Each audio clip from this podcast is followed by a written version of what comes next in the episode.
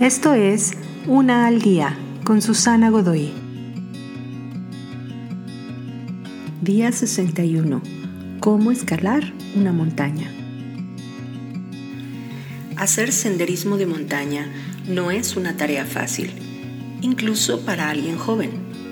Más de algún joven se ha encontrado a sí mismo yendo a paso rápido solo para caer al suelo cuando aquellos que van despacio lo alcanzan. Y esta es la clave. Los lentos, pero perseverantes, son los que ganan la carrera.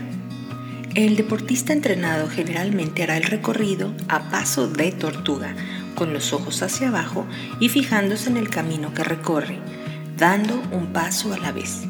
Así es como escalas una montaña.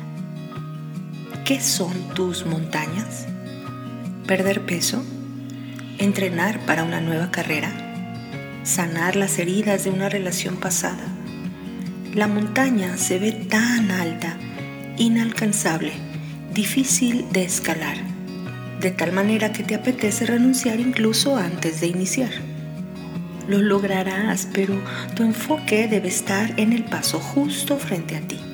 Eso es lo único de lo que debes preocuparte y nada más.